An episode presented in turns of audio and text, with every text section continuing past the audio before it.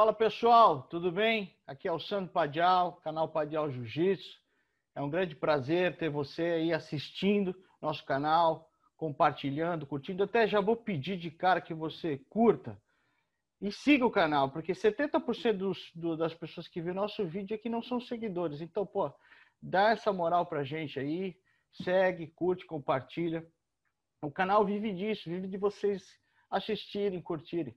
E hoje, tô, olha aí a, a, surpresa que a gente tem hoje aqui. O mestre Roller Grace, cara, pô, figuraça, uma lenda aí do jiu-jitsu, particularmente para mim, da minha geração, que tem 43 anos, é, é, o meu ídolo, entendeu? É aquele cara que, que fez tudo aí no esporte da, da minha geração, é que a gente ligava lá o Sport TV, tava ele lá. Olha, pô, um prazer, cara, o canal. E eu fico muito feliz com a tua presença aqui, com, com esse momento. Muito obrigado. Bom, prazer é meu. E vamos assinar, gente, para a gente poder ver as entrevistas aí. É isso aí. Prazer é meu, Sandro. Obrigado aí por estar me recebendo. Vamos ver o que, que a gente consegue espremer desse suco aqui. Legal. O Royler dispensa a apresentação, mas de qualquer forma, ó, quatro vezes campeão mundial, de 96 a 99, ininterruptos. Olha o grande feito. Pan-americano duas vezes, campeão do ADCC três vezes. O que, que o cara pode fazer mais, né? E, e, no meio desses negócios, ele ia lá para o Japão fazer uma lutinha, entendeu? Pegava um, um, uns japoneses malucos lá, sempre aí uns 30 quilos a mais. É, era o que fazia a gente ir para as academias, né? Então, até de cara, Roller, eu queria perguntar o seguinte: você que nasceu dentro do jiu-jitsu, viveu o jiu-jitsu no Brasil, viveu o jiu-jitsu nos Estados Unidos, Antigamente, né, a partir de 93, quem fez lotar as academias de jiu-jitsu foi o Royce com o UFC. Então, provavelmente o cara, pô, eu quero aprender, eu vi o Royce. E hoje, como é que é o negócio? Quem bate aí para se matricular chega através de quê? Quem são os ídolos desses caras hoje? Cara, eu acho que a gente tem que voltar no tempo, bastante tempo. Né? A gente tem aí, é, a gente não pode deixar de falar, lógico, desse do Royce, que é um grande ídolo, do Rickson, do Rolles, mas antes dele, a gente teve aí o Carlos Grace, que era o patriarca da família, que é de 1902, né? É, depois teve o meu pai, que é nascido em 1913, é o Hélio Grace, né?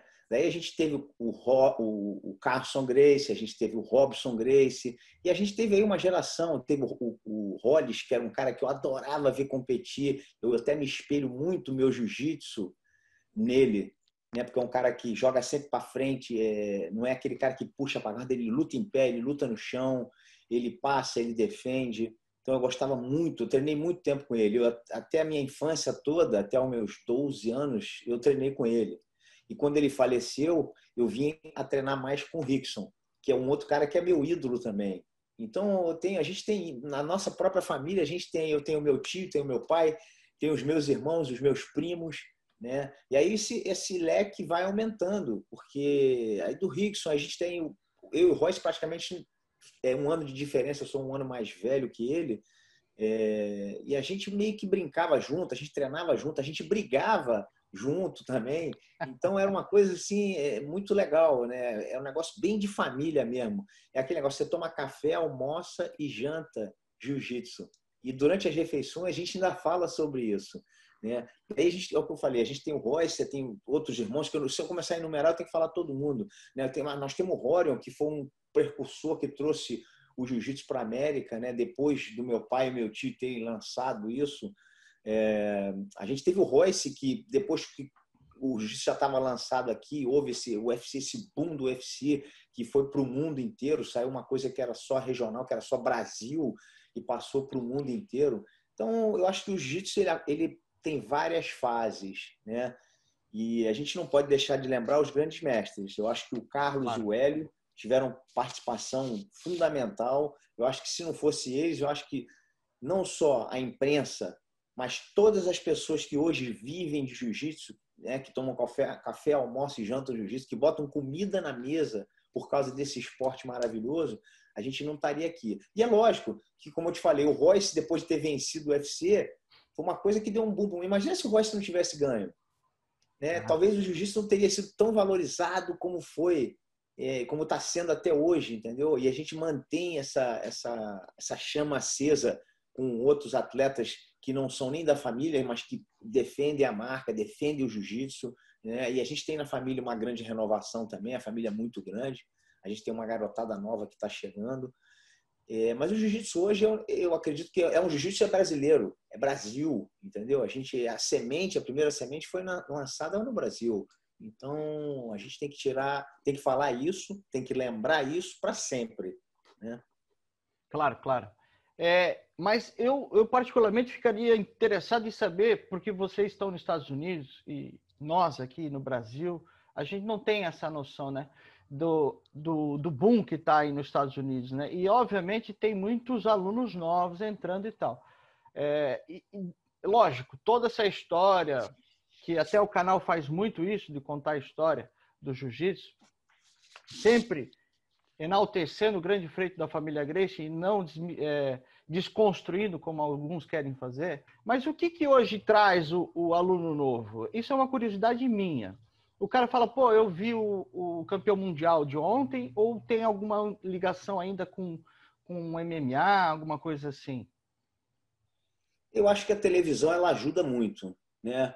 É, o jiu-jitsu ele ainda é uma coisa um pouco, é, é, vamos dizer, regional. Ele não é uma coisa que é divulgada na televisão. Sim. O campeão mundial ele não aparece na televisão o tempo todo. Ele, é, ele é tratado daqui para ali, de grupos para grupos, né? O MMA é uma coisa que já está se tornando muito, tem um âmbito muito maior, que é televisionado, é para o mundo inteiro. Então, se o cara é do jiu-jitsu ele ganha é, no UFC ou no Bellator, ele passa a ser muito reconhecido. Né? E o jiu-jitsu, com isso, é lógico, acaba indo nessa onda também. Mas o mais importante é a gente. Uma coisa que eu.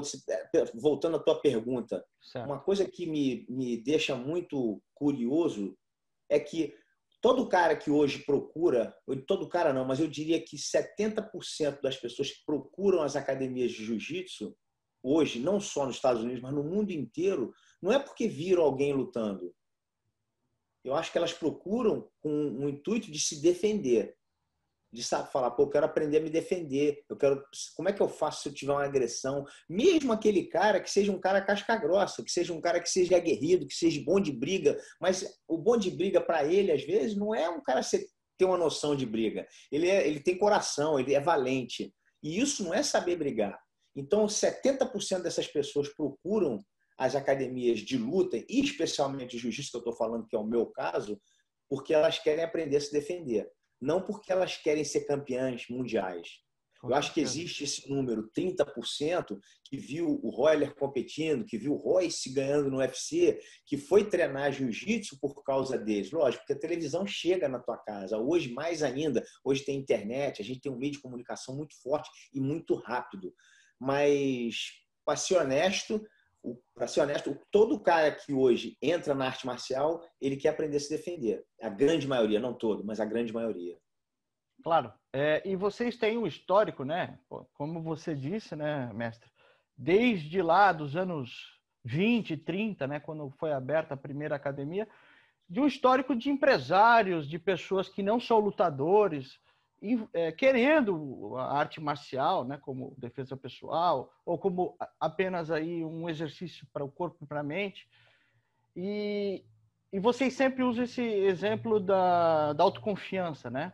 Mas é, o que mais traz para esses 70% que não quer ser lutador? O que, que o jiu-jitsu traz mais?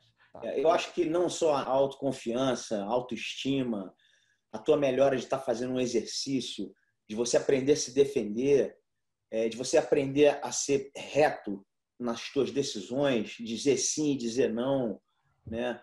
É... Você não levar desaforo para casa e às vezes levar o desaforo para casa de uma maneira que você fala, pô, isso aí não foi nada demais, porque eu sei brigar, eu sei lutar, eu sei me defender. O, o inseguro ele briga muito mais do que o cara que não sabe brigar. O cara que não sabe brigar, ele, ele quer provar para ele mesmo que ele, que ele briga. O cara, quando é lutador, ele às vezes ele não precisa provar para ninguém. Eu já engoli alguns sapos, alguns, não, vários sapos, que é normal, entendeu? O cara fala uma coisa, eu fingo até que não escuto. Porque para mim não faz diferença eu brigar com ele. É, eu não vou provar nada para mim e nem para ele. E no final das contas, por mais que eu consiga bater nele ou ele me bater, a gente não vai chegar num denominador que eu faça ele entender o que eu quero que ele entenda. Então é uma coisa que a luta, depois que você começa a praticar, você começa a se sentir confortável, esse conforto, essa autoconfiança, é, acho que é, maior, é o maior legado que uma pessoa, quando entra numa academia, ela pode ter. Essa autoconfiança. Isso é uma coisa muito boa. Isso, isso é uma coisa que eu, eu recomendo para todas as crianças. Porque eu faço jiu-jitsu desde os três anos de idade. Né? Vamos dizer, seis anos de idade foi a minha primeira competição. Mas eu acho que com seis anos de idade, o jiu-jitsu me deu uma autoconfiança, uma, uma coisa assim de que se o cara faz uma coisa, eu falo, não, não é isso que eu quero, não. Eu já sabia o que eu queria. Entendeu? Essa autoconfiança é muito grande. Isso para a criança é um valor agregado à família, né, ao bem-estar daquela pessoa muito grande. Eu acho que eu estou falando do jiu-jitsu mais uma vez, mas eu acho que a arte marcial num todo ela dá isso. Né? A gente pode falar do karatê, do kung fu, do judô, do boxe, do taekwondo, é, tudo. Eu acho que é, são todas essas artes marciais, elas, elas dão isso para a pessoa, dão uma autoconfiança, uma autoestima muito grande. Claro. Né? A gente vende nosso peixe, né? mas na verdade todas elas fazem esse trabalho, né? É verdade. Agora, mestre, é, o senhor falou ali do, do Hollis e do Rickson, né? E o, o Hollis, infelizmente, a gente não, não viu ele, né? É, e também tem pouquíssimos vídeos. Até graças a Deus saiu um documentário um tempo atrás aí, que tinha uns backstage lá do Hollis lutando com o Rickson, lutando com o Álvaro Romano. E aí a gente pôde ver ele se movimentando, né? E ter uma noção de quem ele era de fato ali. Aqueles minutos já dá para ter uma boa noção que ele era um cara muito agressivo, né? É, o Hollis, na verdade, o que a gente consegue ver do Hollis, é, eu fazer uma, uma rápida comparação. Boris era um cara de 71 quilos, 72 quilos no máximo, era leve, né, uma categoria leve, e era um cara muito rápido, extremamente veloz e com uma técnica impressionante, é, rápida de raciocínio, vamos dizer. Né? É, tudo que um cara leve tem que ter.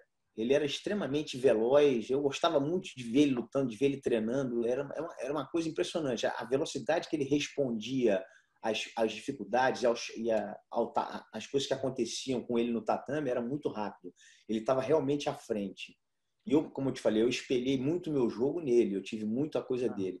Uma comparação, a gente agora vindo para o Rickson, por exemplo, o Rickson é um cara mais pesado, mais forte, né? e com a mesma habilidade do Hollis, que é a velocidade, a técnica, né, a velocidade de raciocínio, que não adianta você ser só veloz, a tua velocidade de raciocínio na luta tem que ser uma coisa muito rápida também, porque você bota o teu corpo para responder ao que você está pensando no mesmo tempo, claro, ou às claro. vezes até mais rápido. Então é uma coisa extremamente. E eles, os dois faziam bem isso, só que o Rickson era mais pesado. Né? O Hollis, quando morreu, ele, ele já estava meio que passando a bola para o Rickson, para o Rickson começar a assumir. Tanto é que teve aquela luta do, Zulu. Do Rickson, a primeira luta do Rickson com o Zulu. Eu até ia perguntar ia... por que, que ele botou. O, até é, o Hollis quem... falou para ele, né? Isso, quem ia lutar ia ser o Rod, mas o Rod falou, pô, falou com meu pai na época, que estava treinando, falou, mestre, pô, Hélio, deixa o Rickson lutar, porque se der alguma coisa errada, depois eu, eu entro. Mas não vai dar nada errado, entendeu? É tipo, eu tô meio fora de forma, não tô treinando muito, deixa o garoto treinar aí, deixa o garoto ver como é que, como é que resolve isso aí. E o Rickson foi e entrou. E depois que o Rickson fez o serviço, ele meio que foi né, diminuindo. E logo depois houve aquele acidente, né, que foi um acidente fatal dele, que ele veio a falecer na asa delta. Uma coisa para o jiu-jitsu, eu acho que foi uma perda muito grande. Até hoje ele seria um cara, é muito reconhecido, mas seria uma, uma coisa, um cara que estaria acrescentando muito tecnicamente. E como eu te falei, ele estava muito à frente no tempo, ele viajava, ele competia nas outras artes marciais, no sambo, no judô, ele era fantástico, na luta livre, ele gostava de se meter aonde fosse o negócio de luta, ele ia para dar o confere. Ô, mestre, aqui, ó, esse logo que eu pedi para fazer da minha academia é o Hollis. Porque é. eu me identifico. Ele contra o karatê. Eu peguei e falei, ó, eu quero esse momento que ele faz aquele clichê é maravilhoso, é. né? O cara era cirúrgico, né? Eu falei, eu quero isso, porque eu, eu, eu me identifico com esse jiu-jitsu completo, desde da parte pé, até quero perguntar muito sobre os teus treinamentos de queda, né? Que eu sei que você passou pelo judô e teve um, uma trajetória bacana lá. Mas, completando do Hollis, é, ele era muito agressivo, dá para ver que ele sabia lutar em pé demais. Tem uma cena que ele entra num sotogari com, pegando nas mangas do Rickson, eu falei, porra, o cara era violento. Não, ele era né? muito bom, ele era um cara muito completo, entendeu? Não só na parte de jiu-jitsu, de técnica, mas ele fazia um, ele treinava bastante em pé, ele treinava muito sem kimono também, ele gostava de treinar wrestler, o sambo, ele, ele fazia é aquele negócio, ele se metia por causa que o jiu-jitsu dava a ele essa condição de chegar lá e fazer esses conferes. Eu acho que ele acreditava muito no jiu-jitsu que ele tinha e nessa velocidade de raciocínio. Então ele se adaptava muito fácil. Eu me lembro que é, uma vez eu vi ele conversando com meu pai, eu era moleque e eu me recordo disso sempre. Ele falando, pô, vai ter esse campeonato aí de sambo, a gente tem que entrar. O papai, pô, mas isso aí não é nossa especialidade. Falei, não, mas a gente arruma rapidinho, a gente se ajeita. E, e, e coisa de três semanas ele já estava adaptado na regra e estava já lutando com os caras na regra, entendeu? É uma, é uma regra completamente diferente. Sim. Tinha muita coisa do jiu-jitsu, é até bem próximo, bem parecido, mas a regra é completamente diferente. E o Rod se adaptou muito rápido, ele, ele era muito. E ele incentivava todo mundo a fazer isso. Falar, pô, vou dar uma corrida de 2 km. Fala, que 2 km? Vamos dar corrida de 5. Que de 5? Vamos dar de 10. Então era sempre nisso, sempre muito atleta também. Ele gostava de, de se testar, né? E isso era uma virtude muito boa dele. Então, a gente, eu, eu essa, essa parte de, de, de, condicionamento físico foi uma das coisas que eu comecei muito a aprender com ele. Que depois eu comecei a fazer. Eu corria muito, eu malhava muito, eu andava de bicicleta, eu treinava muito. Isso porque eu via ele fazendo. Né? Isso começou a ficar muito mais é, famoso dos 30 anos para cá. Né? É Há claro. 50, 60, 50 anos atrás, ninguém fazia muito isso. Né? Não existia é, academia é, de puxar ferro, nem existia esses é, espaços. É, exatamente. Isso é um negócio que. É, é um negócio meio novo, né? É. O cara ser, ele ser um bom lutador de jiu-jitsu e ele ser atleta também, sim, que é uma coisa magnífica. Antigamente, o meu pai, eu não vi o meu pai fazendo peso. Nunca vi. Ele sempre treinou jiu-jitsu. Era um cara fenomenal. Mas ele não, não, pode dizer, ele não era um atleta. Ele era um atleta porque ele comia bem, ele não, não fazia besteira, dormia cedo, isso aí pode dizer que era até, mas ele não fazia musculação. Ele falava que eu não, eu não vou perder meu tempo fazendo musculação, eu prefiro perder meu tempo treinando. então, tu vai, porra, mas será que não ajuda? Entendeu? E o Rollins veio com essa modernização de falar, não, a gente dá para fazer as duas coisas. A gente pode ser um pouco mais atleta, pode fazer um pezinho para ficar um pouco mais forte, para ter menos contusão, né? É, se machucar menos. E aí isso foi, foi melhorando. A gente falou, pô, realmente é interessante. Esse foi a primeira vez que eu aprendi e que eu vi esse tipo de coisa no esporte, foi com ele. Eu, bem moleque, isso há, há vamos dizer, 45 anos atrás, é, eu com 9, 10 anos, eu estava vendo ele fazer isso já. Agora, mestre, vocês, é, alguns de vocês da família foram treinar judô, né? O, o, o Renzo, você até acho que o, o filho do Carson, né? É, qual era o, o, motivo principal de buscar esse o judô? E outra, como o grande mestre ele encarou isso? Não, meu pai ele, ele, ele, não tinha nenhum problema com isso, cara. Ele era tranquilão, era super, né? É, a, a, minha ideia do judô, na verdade, era para melhorar a minha parte em pé no jiu-jitsu, né? Para eu poder competir melhor. Né? Então, tanto é que eu começava em pé, eu não gostava muito de puxar para guarda, eu achava feio esse negócio de puxar para guarda. Mas se você pegar um cara que seja muito melhor do que você no jiu-jitsu, no judô, você vai acabar puxando para guarda. Eu, é, acontece. Mas eu, eu não gostava disso. Eu não gostava de me, me ver numa situação de falar, pô, tenho que puxar para guarda porque eu tenho medo de lutar com esse cara em pé. Então, isso foi uma das coisas que me fez é, melhorar o meu judô e, eventualmente, melhorou a minha parte de competição também, porque eu, eu tinha uma firmeza melhor, estava mais firme de mim de começar a luta e eu poder derrubar ou poder cair por cima. É, o meu pai nunca, nunca reclamou. Ele, ele, às vezes reclamava um pouco de competição, que ele falava, pô, acho que vocês competem muito, esse negócio de competição não é uma coisa, não é justo e tal. A gente já provou, a gente já mostrou para o mundo todo o que, que é esse, o jiu-jitsu é. E esse negócio de ponto, sistema de ponto e vantagem é uma coisa que ele não era muito favor, a favor. Inclusive, uma época, eu, eu é muito, muito motivado em estar competindo, ele me viu treinando, ele passou por mim e falou: Cuidado, hein? Você está se acostumando mal. Aí eu estava embaixo, assim, meio que me protegendo, aí ele, com as mãos para baixo, eu acho. Aí ele, eu falei, depois eu acabei o treino, eu fui perguntar para ele, falei, pô, por que estou me acostumando mal? Ele falou, porque tudo isso que você está fazendo é competição, é por vantagem e ponto. Na rua, as pessoas não vão ter vantagem e ponto. Eles vão te dar é soco. E se você não souber se defender, não adianta você achar que vai fazer uma vantagem e vai ganhar a luta. Nesse dia eu falei, caramba, é verdade. Eu comecei a treinar até um pouco diferente, que eu comecei a treinar marcando mais os braços dos caras, porque você começa a se acostumar com a vantagem com ponto, é um outro treino.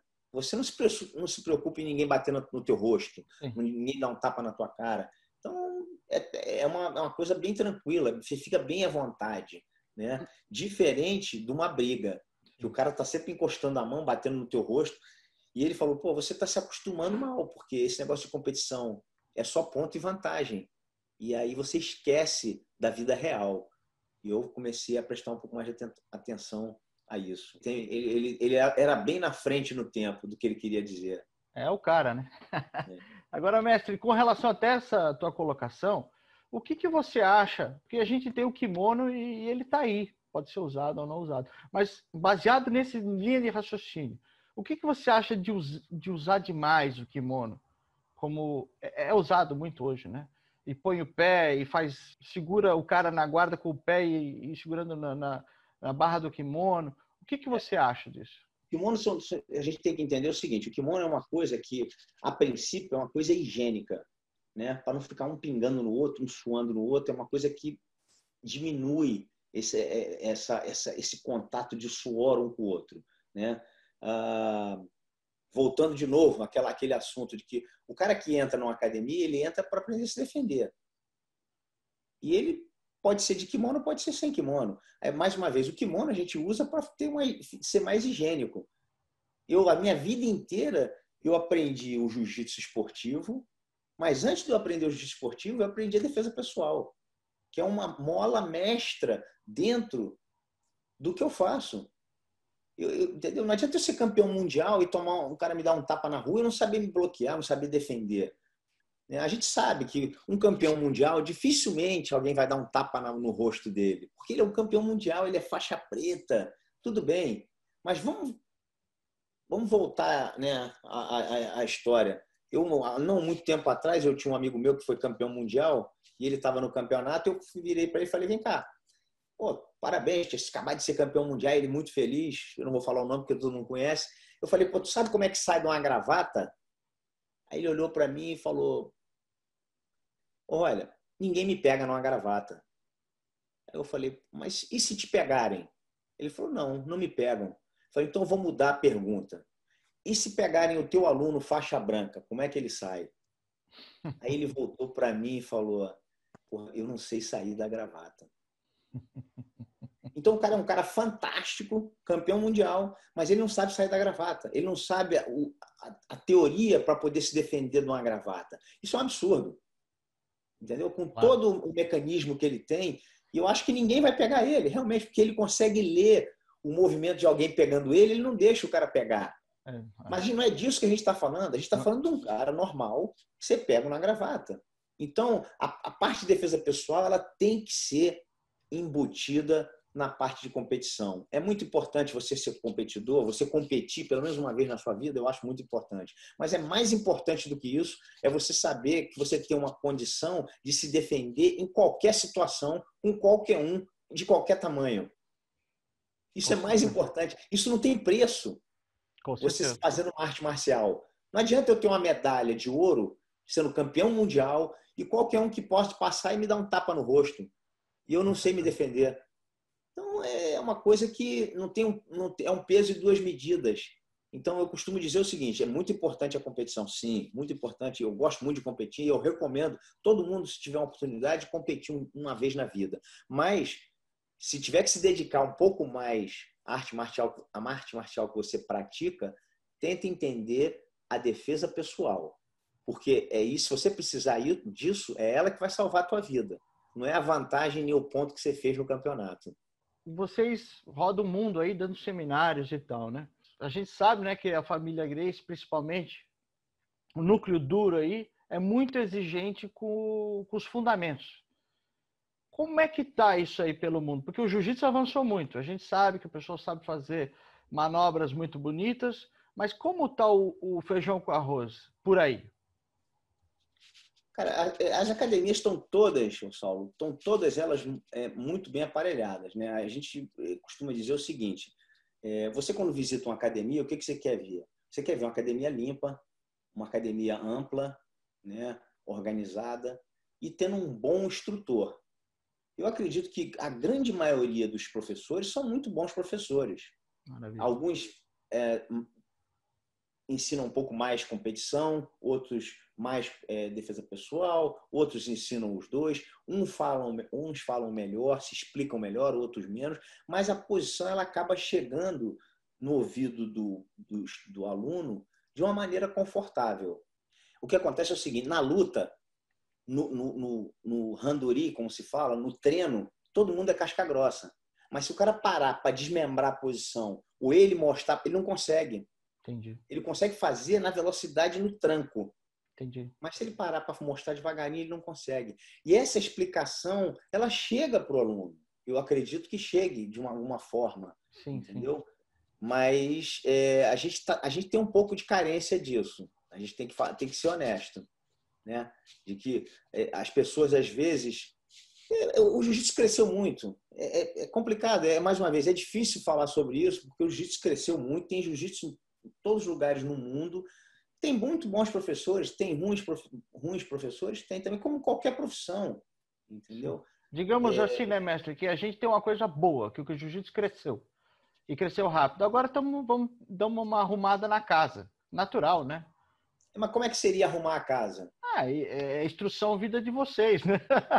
É, é, mas é complicado, mas é o que eu estou te falando. Porque às vezes o cara que está lá no, né, no, lugar onde não tem informação, ele fala, pô, eu quero, eu gosto de fazer assim. Entendeu? E ele é um cara casca grossa. E do jeito que ele faz, às vezes funciona. Tá então é difícil, é muito difícil isso, entendeu?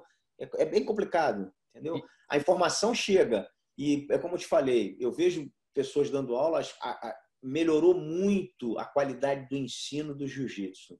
Isso é uma coisa que eu tenho visto, eu vejo, eu tenho os meus professores aqui, às vezes eu visito algumas academias, eu sento um pouquinho, fico olhando e eu vejo como melhorou eles, a maneira como as pessoas falam, como tratam os alunos. Porque o aluno, quando chega na academia, ele quer ser bem tratado, ele sim, quer sim, ter uma sim. informação né, boa, é, ele quer gostar de estar ali, ele quer dar risada, ele quer fazer exercício. Esse aqui é o conjunto. Não adianta você ser só bom professor e ter uma academia velha com cheiro ruim, que nunca se limpa, entendeu? Não adianta o Roller estar tá melhor dando aula num lugar legal, mas a academia está com vazamento, está tudo pingando, então as pessoas não vão. Isso não serve é um, mais, né? Isso não serve É um conjunto. Mais. Hoje, infelizmente, realmente, melhor, melhor dizendo, é um conjunto da ópera. A gente tem que ter boa informação, a gente tem uma boa academia, a gente tem um tatame limpo, a gente tem um banheiro limpo. Eu costumo dizer que o banheiro é, é, o cartão de visita de toda a academia. Se você entra numa academia, numa academia que o banheiro está todo sujo, você fala, caramba, você até se assusta. Né? É. Eu, eu, eu, sou, eu vejo muito isso quando eu entro nessa academia. A primeira coisa que eu vejo é o banheiro, ver se o banheiro está arrumado. É engraçado. Não é só o tatame. Então é um conjunto. Claro. Né? É. Agora, mestre, uma coisa que eu tenho curiosidade é aquele período que vocês foram para o Japão com o Rickson, do Japan Open, que até fizeram documentário lá que é maravilhoso, o Choke. Até antes de, de perguntar, é o seguinte: eu acho que vocês, o grande feito de vocês não foi só no jiu-jitsu, foi da forma como vocês colocaram o produto. Porque lá em 94, acho que foi, né? Vocês já pô, pensaram num documentário, os caras aí junto filmando. E, e, aquele negócio lá de chegar antes, pô, aquele produto lá naquela época, cara, isso é uma coisa atualíssima, né? Me conta como é que foi esse período aí. Pois isso foi uma época muito boa, cara. Essa, essa, essas lutas do Rickson nessa época, quando eu ia acompanhando ele. Na verdade, o Rickson é, surgiu a ideia de lutar no Japão e ele me ligou e falou: Pô, você pode ir comigo para me ajudar? O Oz estava indo fazer um evento no, estava sendo chamado para lutar no UFC estava meio engatilhado no UFC. Então o Rickson falou: você pode ir comigo? Eu falei: lógico, eu vou com você. E quando ele falou: Pô, vamos ficar lá quase dois meses, eu falei: caramba, eu falei isso em casa, a patroa quase que me bateu, né? E aí, é. E a gente ficou realmente. E naquela época não tinha muito como ligar. Eu ligava era uma vez por semana, porque era muito caro. Não era como hoje, você pega o telefone e fala Sim. com todo mundo. E a gente tinha uma dificuldade de falar. A gente ficou numa casinha. Primeiro a gente não ficou em Tóquio, a gente foi para uma cidade bem pequena. E o camping dele foi numa cidade bem pequena que a gente fez. Era eu, ele, o filho dele, né, eh, a mulher e mais dois garotos que foram com a gente para ser sparring, para ajudar a treinar. E era uma casa de uns quatro quartos, três, quatro quartos, que para para Japão é uma coisa monstra, porque todo mundo mora em umas casinhas muito pequenininhas. E era um negócio é. meio que na montanha, parece. Pelo menos é, a impressão que dá, né? É, não, era isso aí. A gente, para comer, a gente tinha que fazer a comida em casa, a gente comprava as coisas, fazia em casa. A gente saía uma vez ou outra para comer num restaurante que era que abria, na, que era um, um, um akisoba que a gente comia, que a gente ia comer lá uma sopa, sei lá. Mas era uma, uma coisa fantástica, uma coisa muito boa. E essa ideia de chegar um, dois meses antes, isso é muito do Rickson. Né? Cada um, cada lutador tem o seu jeito. E o Rickson queria chegar antes porque ele gostava de se adaptar, ele gostava de, entendeu? Sentir o ar, sentir aquela atmosfera, tudo a, a, a, a favor dele, né? Ele tinha muito essa coisa. Então, a gente ia com ele acompanhando, meio que era um pouco cansativo. Depois, no final, quando chegava perto dali, chegando perto da luta, você já não aguentava mais. Mas a gente fazia, na verdade, era de manhã ele fazia um treino é, para você a gente saía às vezes para dar uma caminhada de uma hora, duas horas, aí voltava, fazia um lanche, descansava um pouco, e daí a gente fazia um treino de jiu-jitsu. Quase todos os dias a gente fazia treino de jiu-jitsu, que era durante uma hora e meia, duas horas. Às vezes, uma parte de manhã a gente fazia uma parte técnica, e na parte da tarde era só treino, só o randori, né? Era de cinco em cinco minutos ele trocava um par, né? Fazia comigo, fazia com outro, outro rapaz que era mais pesado, o outro também. Então, a gente fazia uma troca-troca. E o Ricks fazia. E era, era, era aquilo. A gente, depois acabava o treino, a gente tomava um banho, ia assistir vídeo, videocassete. A gente assistia todos os filmes que Jogava tinha. carta locadora. lá, que tá no documentário. Tinha uma locadorazinha perto. A gente viu todos os filmes quase da locadora, porque não tinha o que fazer. A gente é. assistia televisão no Japão, a gente não entende, entendeu? então era complicado, era uma coisa, era uma coisa completamente diferente do que se viu realmente. Isso era tem boas memórias disso, foi bem legal.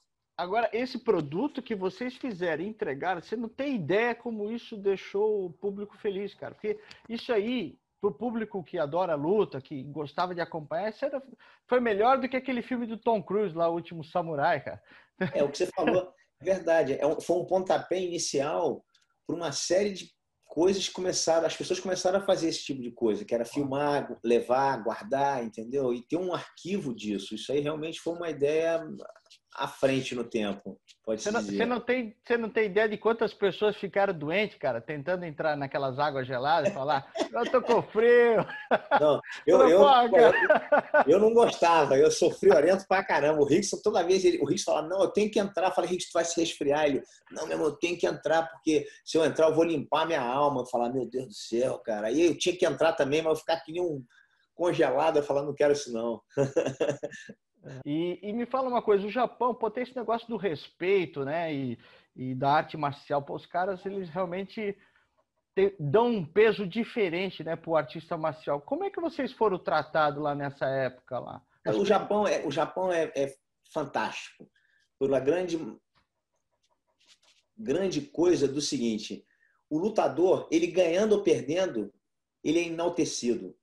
Então isso é uma coisa maravilhosa. Ele não quer ver você é, ser o campeão ou o perdedor. Ele quer ver você a pessoa, o que você faz para o esporte. Então eles enaltecem muito isso. Eles aplaudem quem ganha e eles aplaudem quem perde. É uma outra cultura, né, cara? É legal, muito legal isso, é muito legal. E, Roller, vocês tiveram alguma oportunidade de conhecer lá a Kodokan? Ou alguma escola? Eu tive na Kodokan, tive. A gente foi tantas vezes ao Japão que não tinha como não ir. A Kodokan era um, um prédio com vários andares e um, um, andar era treino, o outro era técnico, o outro era de pessoas mais velhas e assim vai. Um era diretoria, bem legal também, uma estrutura maravilhosa. É, pode dizer, a maior escola de judô é, do mundo, né? É no Japão, em Tóquio. Você acha que o, o, o jiu-jitsu ele um dia vai ter um grande centro desse? O dia que o jiu-jitsu tiver assim, uma seleção brasileira, ou seleção americana, tal. É, a gente já tem, né? Eu acho, porque a gente tem algumas academias, é, não só a Academia Grace, mas tem outras academias que eram alunos nossos, que eram alunos de alunos nossos, que abriram a academia. E eles têm os centros, é como se fosse um centro de treinamento, né? Então, são coisas maravilhosas. Para mim, uma das melhores academias do mundo é a dos Valentes em Miami. Claro. A academia, eles acabaram de fazer uma academia tem dois anos, eu acho, uma coisa impressionante. Então, era como era a nossa academia na Rio Branco, né? na Rio Branco 151, no 17º, 18º, 16º, 17º, 18º andar. Eram três andares. Era uma coisa fantástica. A gente, para ter uma ideia, o meu pai chegava na academia, ele passava o dedo na, na, em cima do tatame e pergunta: quem é que limpou a academia hoje? Aí o pessoal ficava assim. Então, limpa de novo.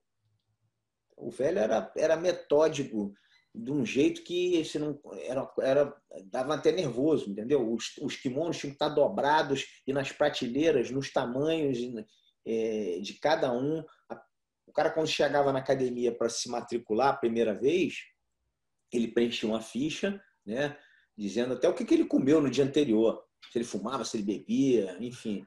Era feito um, um questionário. E ele recebia, para a primeira aula dele, ele recebia uma cesta que era com um kimono, um sabonete, uma sandália, uma toalha, né? E a chave do armário dele. Ele ia lá, fazia a aula dele, tomava o banho dele. Quando terminava, ele deixava tudo lá e ia embora. E quando ele voltava da outra vez, tinha outro kimono novo, outra toalha, é tudo novinho de novo. Então, para você gerenciar uma academia dessa, era uma coisa gigantesca. A gente não tinha, na época, eu me lembro que eu cheguei a estar lá ajudando, bem pequeno, a gente não tinha 50 kimonos. A gente tinha para mais de 5 mil kimonos. Loucura. Né? É, e tinha um cara que vinha buscar os kimonos na terça-feira, uma Kombi, levava para Teresópolis, aonde lavavam os kimonos. Tinham duas máquinas do tamanho de um Fusca, que lava, três máquinas do tamanho de um Fusca que lavavam os kimonos, que não lavavam um kimono, eram máquinas industriais, lavavam 30 kimonos de uma vez. E depois os kimonos eram pendurados, os kimonos que tinham que ser recosturados ou reconsertados, eles eram levados para o pessoal refazer a gente tinha uma reserva de, sei lá, 500 kimonos novos, se precisasse para repor algum. Então era uma estrutura, né? É que eu te falei, o cara vinha na terça-feira e vinha na sexta de novo. Era uma coisa, ele trazia os limpos e levava de novo os sujos. E era uma coisa, tinha gente trabalhando o tempo inteiro, era uma coisa gigantesca.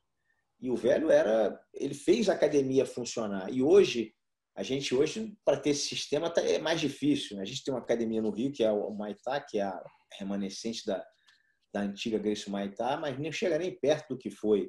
Sim, o que sim. é mais perto é a dos Valentes de Miami. Você já esteve lá visitando? Eu, eu tive na antiga dele e na nova não fui ainda eu vou lá, vou lá, em breve eu vou lá. Visitar, é, não, é completamente é. diferente da que eles tinham. É uma coisa impressionante. Ah, eu, eu, tô, eu vejo, né? Pô, é... Eles têm um museu também, é. bem parecida com o que o meu pai tinha lá.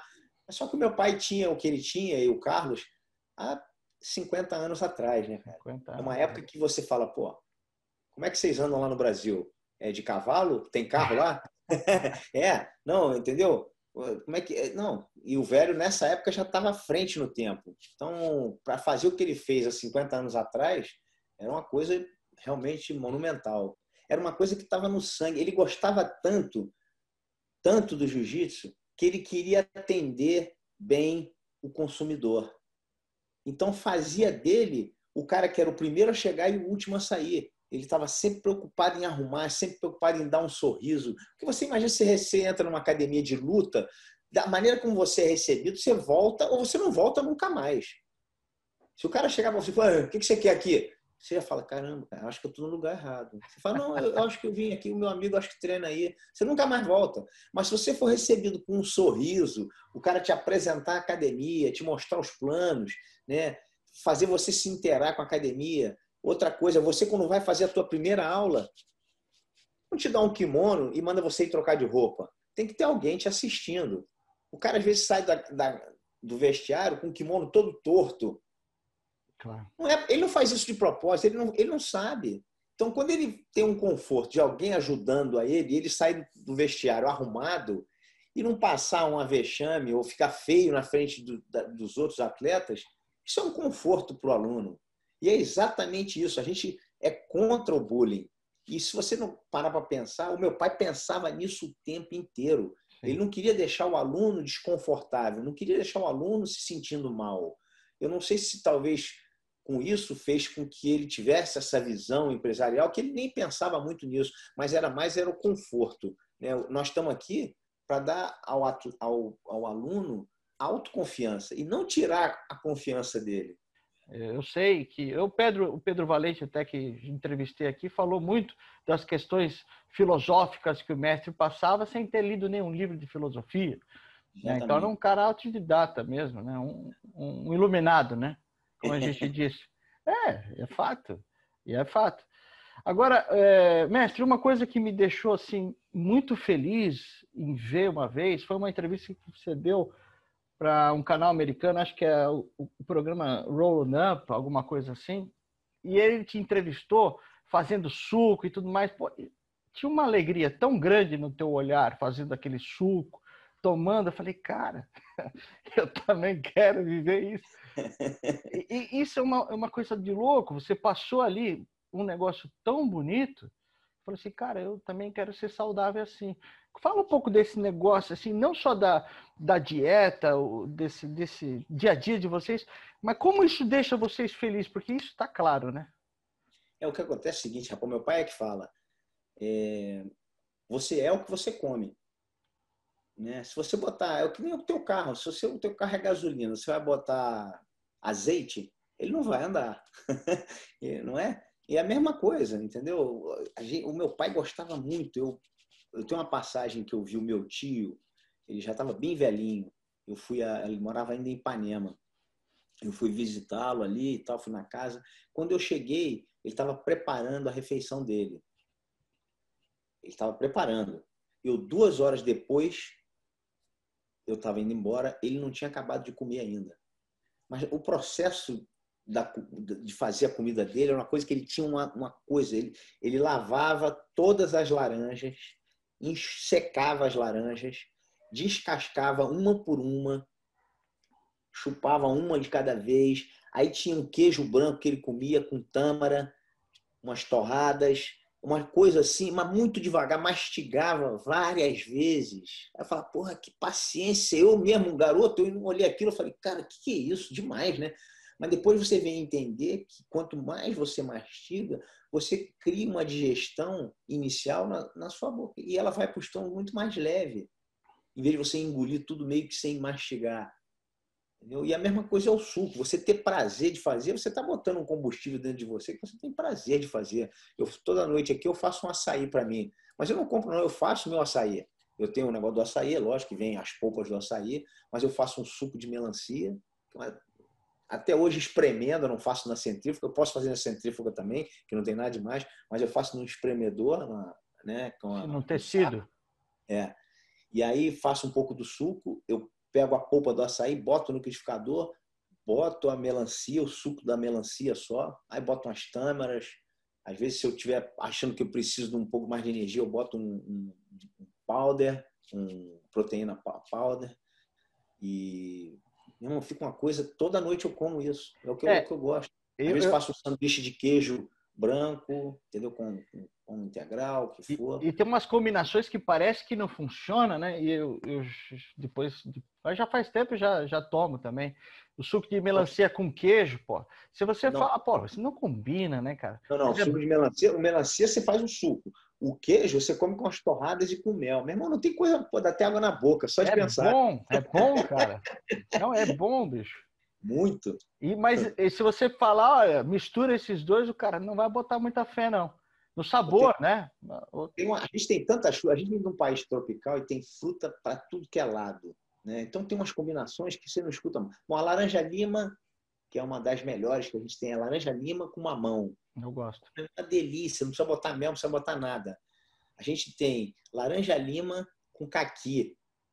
Você faz o suco da laranja-lima e mistura com caqui. A laranja-lima com fruta de conde. A gente tem água de coco com banana. Pô, tem, aí vai. Tem figo com água de coco. Se você quiser engrossar um pouquinho, você bota uma colher de requeijão. Requeijão. e aí vai, entendeu? Goiaba com suco de laranja ou goiaba com água de coco, tâmara e um requeijão. É uma, é, é, o velho, a gente, isso vem pelo meu tio, né? Que meu tio que criou essa, essa nossa alimentação e fazia as combinações. Então era uma coisa de Pô, e tudo muito gostoso. Você comia e falava, cara, que bom, isso é muito gostoso. É, é uma isso... coisa que eu falava, ah, eu não gosto disso. Não é giló.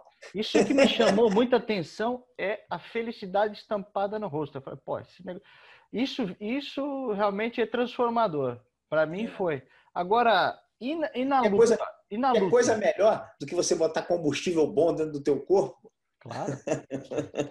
Desculpa. Hoje... Não, não. Pô, pelo amor de Deus. E hoje em dia só faz é coisa errada quem, quem quer, né? Porque a informação está é. aí, né? Agora, o mestre, e na luta, na semana ou no dia da luta, o que, que tem que comer? Um cara que faz a dieta de vocês? A gente come a mesma coisa que a gente come a vida inteira. Eu não, não mudo nada. Eu não mudo nada. Não tem. Não tem nada diferente. Não.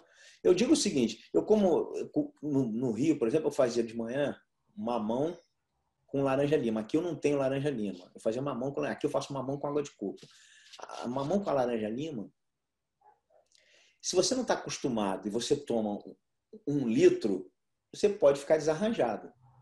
Então não é uma coisa que recomenda para o cara que nunca fez. Vou tomar um dia antes do campeonato que o Roller toma, eu vou, eu vou ter energia. Não vai.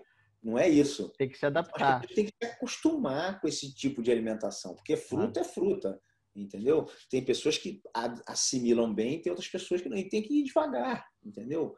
É, banana, essa, tudo isso, é, é, essa mistura que a gente faz de uma fruta com a outra, né? Isso tudo já foi experimentado e é gostoso, é, é saudável, é, mas você tem que ter um tempo. No dia da competição eu faço igualzinho. Eu vou tomar o meu suco de mamão com laranja lima. É, se passar muito tempo eu não puder comer nada, eu vou tomar um outro suco mais perto e assim vai.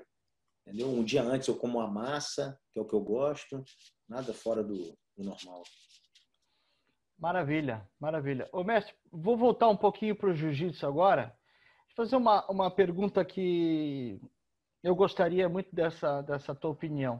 É, hoje em dia tá, tem diversas, né, diversas lutas de grappling entraram no cenário, depois que o mundo conheceu o jiu-jitsu.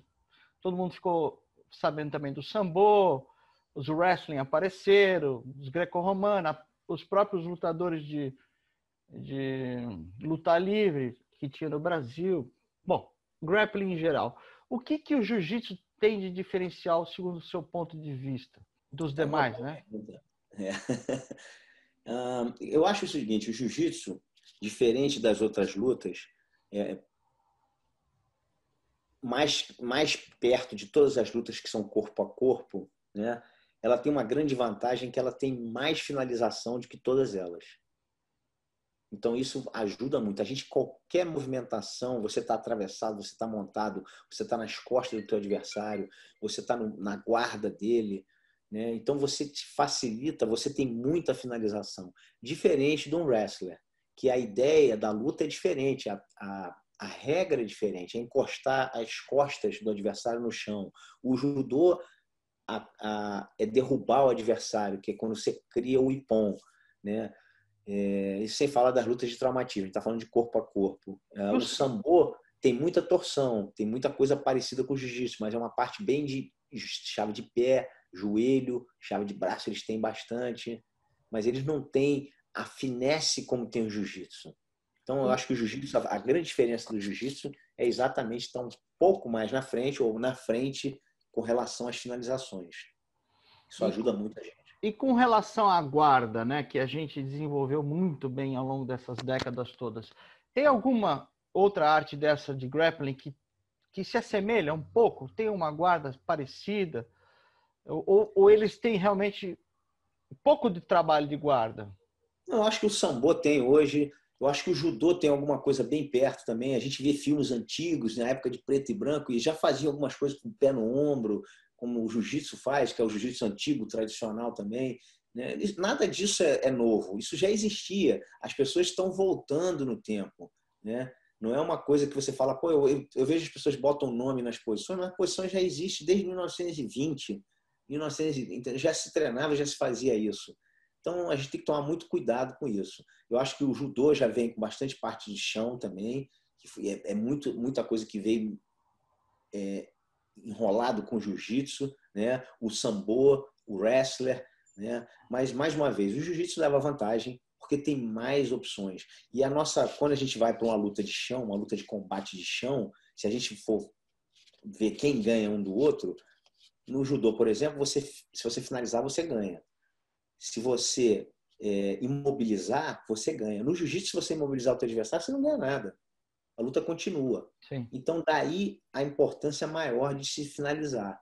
E se dá mais importância, talvez por causa disso, se dê mais importância à finalização. Eu não estou falando que o judô é pior nesse sentido, não. É nada disso.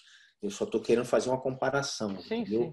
A gente não perde tempo em ter que imobilizar o adversário. Não existe essa imobilização. Então a gente não tem, não tem porquê. Né? Antigamente, ou não muito antigamente, tinha um, uma metodologia. Passa a guarda, pega uma posição mais avançada e tenta-se uma finalização a partir daquele avanço. Eu acredito que as guardas ficaram tão difíceis de ser passadas que o pessoal falou, pô, tem um, tem um tornozelo, tem um pé e tem um joelho por aqui. Por que, que eu vou passar essa guarda se eu já posso pegar o cara aqui? E, e nós, nós estamos numa era que esse negócio tá uma coisa de louco, né?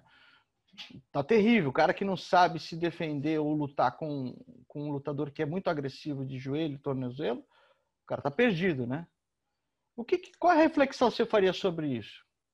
É, eu acho que é, isso, chave de pé sempre existiu. Eu sempre fui muito fã de chave de pé desde a minha época que era competidor e muita coisa não podia fazer porque a regra falava, não pode isso, não pode aquilo. Isso é, é uma outra coisa que está se discutindo muito hoje. Por que, que isso está sendo bloqueado para faixa preta? O chave de calcanhar devia valer, chave de joelho devia valer, entendeu? São caras faixa pretas. Se pegou, bate. Se não der para bater, grita. Então você tem que saber, pelo menos não deixar chegar na posição. E quando você chegar na posição, saber que tem que bater. Você não vai deixar estourar o teu joelho. Existe uma progressão muito grande disso hoje, porque a, o pessoal começou a treinar sem kimono e fala, não, o sem kimono é que tem. Não, mas os treinos de kimono também. Claro. E eu sou a favor de liberar para todos eles. Eu acho que o certo era liberar. É lógico que você pega um cara faixa branca, faixa azul, um faixa roxa na academia que ainda não está muito maduro, começar a treinar isso com eles vai acabar machucando, porque ele não sabe o limite. Então, até concordo que tem que se haver uma, um limite. Mas eu acho que o cara que é faixa marrom e preta, que já está no final de carreira, ele tem que poder valer isso. E eu acho que isso ia dar um estímulo muito grande, ia melhorar muito as competições. Porque, como você falou, os caras melhoraram muito a parte de guarda, de defesa, mas eu não posso sentar com a chave de joelho porque torce o joelho e não vale. E aí o cara fica limitado. Quer dizer, mas poder segurar na manga, eu posso ficar segurando o tempo todo na manga com os dois pés no, antebraço do meu adversário. Então são coisas que, né, é, a regra aos poucos ela vai mudando, ela vai melhorando. Eu acho que essa é que é a tendência e é o que nós esperamos também. Né? Eu posso me dizer aqui, às vezes eu me pego falando isso e vou falar de novo. Eu não sou fã do birimbolo, eu não sou fã do 50-50, mas é uma posição que ela ajuda muita gente em campeonato, ela favorece muitos atletas. E eu não vou dizer que a posição é ruim, não, a posição é muito boa, porque você vê os garotos aí da minha categoria, de uma categoria acima, uma categoria abaixo, que são as categorias mais leves, fazendo isso com uma desenvoltura muito grande. Eles são muito habilidosos com isso. E eles ganham o campeonato com isso. Mas a gente não pode fazer disso uma coisa que só possa valer isso e que a gente tenha que dar atenção para isso. A luta tem que se desenvolver mais, ela não pode ficar parada ali porque é uma posição que eu ganho o campeonato. Né? Eu acho que a, a confederação, a Federação de Jiu-Jitsu, ela já vem trabalhando com essa ideia de começar a fazer a coisa ficar mais mais veloz e ter um outro raciocínio, né, cara? Eu acho que com essa chave de calcanhar, joelho, isso aí melhora um pouco. O cara não consegue ficar se travando muito nessas posições, entendeu? Vai abrir um pouco, vai dar uma luz no fim do túnel. É, esse final de semana passado teve um campeonato BJJ Bet e, e não tinha vantagem e até um pessoal lá no depoimento pós-luta, falou, pô, esse negócio de não ter vantagem já, já deu uma clareada no negócio, ficou mais agressivo. E pelo que eu estou vendo, há um, uma tendência de, de mudar essas coisas todas, né? Não só as chaves, mas como esse negócio da vantagem, né? É, eu não sei até que ponto eles estão trabalhando da vantagem, mas é, eu vou te falar que seria uma coisa boa. É, no meu tempo, quando eu comecei a competir, não tinha vantagem, era só ponto. Nunca ter, começou a ter vantagem depois, porque se acharam a necessidade de que às vezes o cara quase passou. Quem é que ganha então? Quem quase passou ou quem quase finalizou? São duas vantagens. Então eu acho que a vantagem da finalização é uma vantagem muito mais né, forte. Mas tem gente que não vê isso. Acho que o cara quase que passou e ia ganhar a luta. Assim, quer dizer, é, é difícil. Isso é uma coisa que é, um, é uma conversa para muito tempo. Né? E quem está resolvendo isso é a confederação. Eles vêm trabalhando com isso. Como eu te falei, é, até me ligaram no outro dia e perguntaram o que, que você acha disso. Eu falei, cara, eu acho que tem que valer. A faixa marrom e preta tem que valer para tudo. O joelho, calcanhar. Eu acho que isso é uma coisa que é, é, é, é, do cara faixa preta. Ele tem que saber se defender, ele tem que saber pegar isso também. Então, claro, claro. É, acho que estão querendo aprovar. Vamos ver. E tem que saber preservar o seu corpo. Se o cara pegou, qual o problema? Bate? Exatamente, bate. Exatamente. É. Né? Ou bate ou grita. o pessoal sempre quer saber, né? É, existe alguma coisa a ser feita aí? Tem alguma luta é, que ficou é, aquele sonho ainda? Pô, tem um, rematch aí ou um cara que nunca lutou? Como é que tá a tua cabeça com relação a isso? Rapaz, eu sempre, sempre gostei muito de competir, eu gosto muito de competir, eu, até hoje eu treino, me mantenho em forma. Mas a, a, a minha vida tomou outro rumo, né? Eu acho que cada um toma um rumo diferente na vida. E a minha preocupação hoje não é ser campeão mais. Eu acho que tudo que eu já fiz pelo esporte, que eu venho fazendo hoje, são coisas que me deixam à vontade para falar isso. Né? Eu vejo os garotos da minha categoria, às vezes falam, como é que seria você com esse cara aí da, da tua categoria? Eu falo, cara, são épocas diferentes. Se você botar o Royler na época que ele era o campeão mundial, com o campeão mundial, eu acho que o Roller ia ganhar. Mas eu não posso falar o mesmo hoje, porque o Roller hoje está bem mais velho. A gente não pode fazer esse tipo de comparação. E às vezes as pessoas falam, pô, mas você não gostaria de lutar com quem? O que, que seria bom para você? Eu falo, olha, é... para mim seria bom viver a minha vida e fazer o que eu faço. Maravilha, né? Porque estar tá feliz em estar no tatame três vezes por semana, dando meu treino, às vezes quatro vezes por semana, dando, olhando, vendo, entendeu? Comendo melancia. pegando minha, meu surf, dando as minhas corridas, fazendo o que eu gosto. Eu não estou preocupado em estar tá competindo. E o mais importante, eu não, tô, eu não quero ser campeão mundial de novo.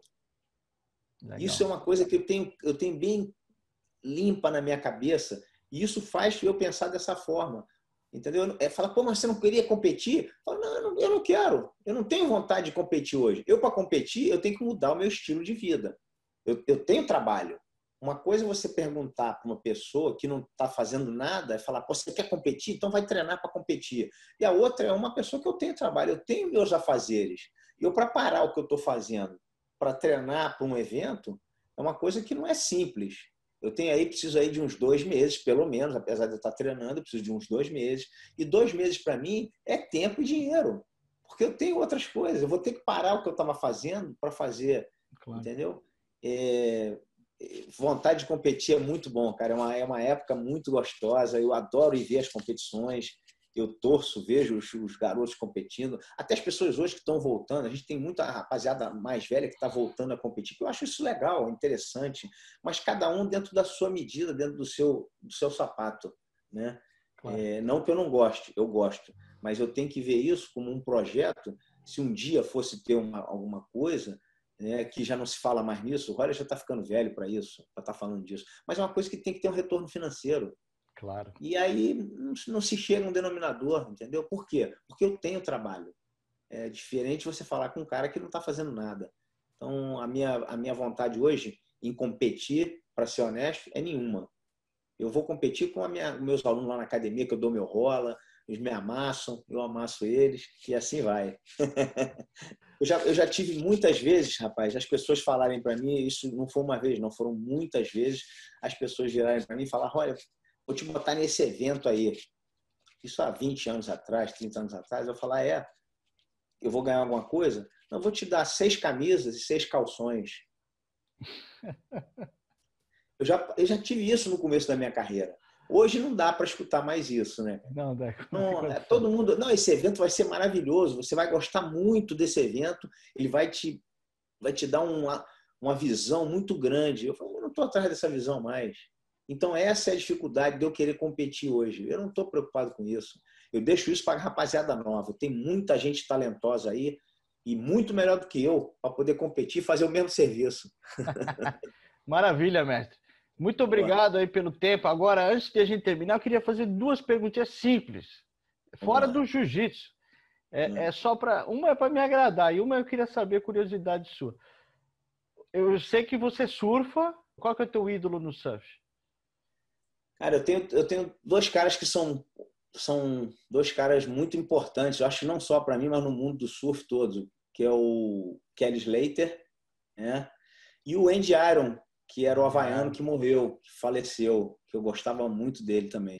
E são dois caras muito bons, cara, de surf, que eu gostava muito de ver competindo e surfando, muito legal. Mas, rapaz, a gente tem muitos talentos do Brasil, né, cara? A gente tem hoje um cara que eu gosto muito de ver é o Felipe Toledo. Né? Voador, né? Incrível, Voador. cara. Isso. Foi impressionante. O moleque parece estar voando o tempo inteiro. É. Te deixa até triste. Você fala, pô, eu não sei surfar. Parece, parece videogame, né, cara? Os caras são loucos. Impressionante. É. Agora, mestre, é, um negócio que eu gosto é música. Você gosta de, de música, de banda, de rock? Que eu gosto. Eu não gosto de heavy metal. Banda pesada eu não gosto. Também não gosto, não. eu fala gosto uma, muito. Fala uma banda aí. É, eu gosto do YouTube, eu gosto do Rolling Stones. São coisas mais, bandas mais tradicionais, né? Eu gosto muito. Qual que é, é um show que faz o Royler ver aí nos Estados Unidos? Que aí tem show todo dia, né? Cara, eu já vi nos dois aqui. Eu vi do YouTube e vi do Rolling Stones. Muito legal. É, os caras são fantásticos. Eu gosto muito de rock, né? Esse, esse, rock antigo também e tal. Uma vez eu vi pô, que o, o Eric Clapton foi no backstage falar com o Royce. Quando eu vi isso, eu falei, pô, agora o jiu-jitsu está gigante mesmo. O Eric é. Clapton foi lá tietar o Royce. É. O Royce, o Royce, o Royce faz de quando ia também ver, também gosta de ver. É isso mesmo. Se, Pô, o, Bono, se o Bonovox passar perto da tua academia, ele vai querer entrar e perder tua mão, hein? Pô, seria muito prazer, meu irmão. Esse cara, é, esse, eu, sou, eu sou fã dele, ele é, é fantástico, realmente muito bom. Legal. Pô, mestre, muito obrigado mesmo pelo teu tempo, pela tua disposição a falar para o nosso canal. É, o negócio vai para todo mundo aí, espero que o pessoal goste. E é isso aí. Muito obrigado. Com certeza. Vamos assistir. E quem não assistir, a gente vai estrangular depois. Um grande abraço, meu irmão. Saúde para todos aí. E que essa pandemia passe logo para a gente estar tá todo mundo junto de novo. Vamos treinar jiu-jitsu. Valeu, fica com Deus aí. Um abraço aí.